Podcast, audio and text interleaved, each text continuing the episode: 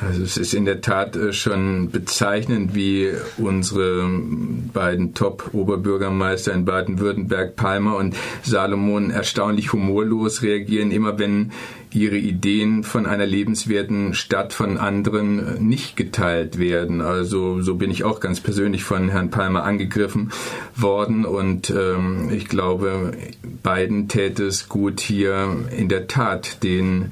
Stadtraum als solchen äh, ernster zu nehmen und nicht ihre Vorstellungen einer lebenswerten Stadt uns allen Bürgerinnen und Bürger überzustülpen. Und bei Herrn Kretschmann wiederum, äh, wie ich berichtete, habe ich ein wenig die Angst, dass er einen persönlichen Feldzug gegen wilde Alkoholexzesse äh, führen möchte, wobei es sich um einen Feldzug gegen Windmühlen, also nicht existierende Konstrukte handelt. Also insoweit hat äh, die Piratenpartei in ihrer Einschätzung in meinen äh, Augen durchaus äh, den wunden Punkt getroffen.